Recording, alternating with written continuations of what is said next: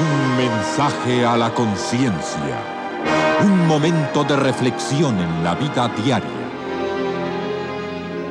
Escúchelo hoy en la voz de Carlos Rey. En este mensaje tratamos el siguiente caso de una mujer que descargó su conciencia de manera anónima en nuestro sitio conciencia.net, autorizándonos a que la citáramos. Tengo dos hijos de 18 y 20 años. Su padre murió hace nueve meses de un tumor cerebral. Durante ese tiempo tuve que salir a trabajar fuera para solventar los gastos y perdí el control con ellos. Ambos se niegan a ayudar en las labores domésticas y mi cuerpo no está saludable para hacerlo todo yo sola.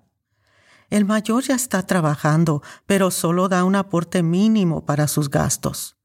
Yo tengo que cubrir todo. El menor es muy buen estudiante, pero por la actitud del otro se está comportando muy mal. Ya estoy cansada de pelearle. Me surge la idea de irme y dejarlos solos en la casa para que se las arreglen solos y yo no enfermarme. ¿Qué me sugieren? Este es el consejo que le dio mi esposa. Estimada amiga, cuánto sentimos que su esposo haya fallecido hace apenas nueve meses. Usted no ha tenido suficiente tiempo para llorar su pérdida y eso pudiera estar afectando su salud. No hay duda de que las peleas constantes con sus hijos no contribuyen a que pueda guardar el debido luto ni a que cuide su propia salud tal como necesita hacerlo. Lamentablemente, así como en casi todos los casos, el mal comportamiento de sus hijos comenzó mucho antes de que llegaran a ser adultos.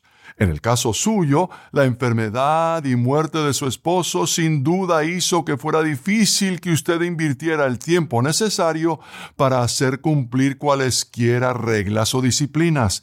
Y como el padre de ellos estaba tan enfermo, usted seguramente justificó el mal comportamiento de sus hijos porque ellos también estaban afligidos.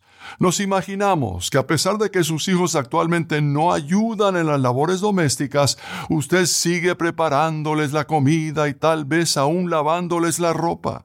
Al hacerse cargo de lo que necesitan, usted está permitiéndoles que la traten tal y como se les antoja. Tal como les hemos dicho a otros padres de familia, el control máximo que usted tiene es el económico. ¿Está usted costeando los estudios, la ropa y la comida de sus hijos? Sería prudente que elaborara un sistema por el que usted solo aportara económicamente cuando ellos cooperen con los quehaceres de la casa. Si se les olvida hacer lo que les corresponde, entonces usted tiene toda la razón y el derecho de negarse a ayudarlos económicamente. Pero no les diga que usted va a hacerlo a menos que esté dispuesta a llevarlo a cabo. El no hacer lo que usted dice o amenaza solo empeorará el problema.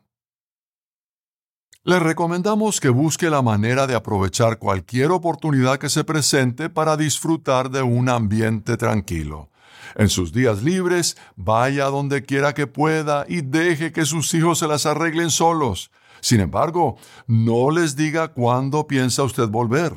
Lo mejor es que se mantengan esperando a que usted regrese en cualquier momento. Con eso termina lo que Linda, mi esposa, recomienda en este caso. El caso completo puede leerse con solo pulsar la pestaña en conciencia.net que dice casos y luego buscar el caso 789.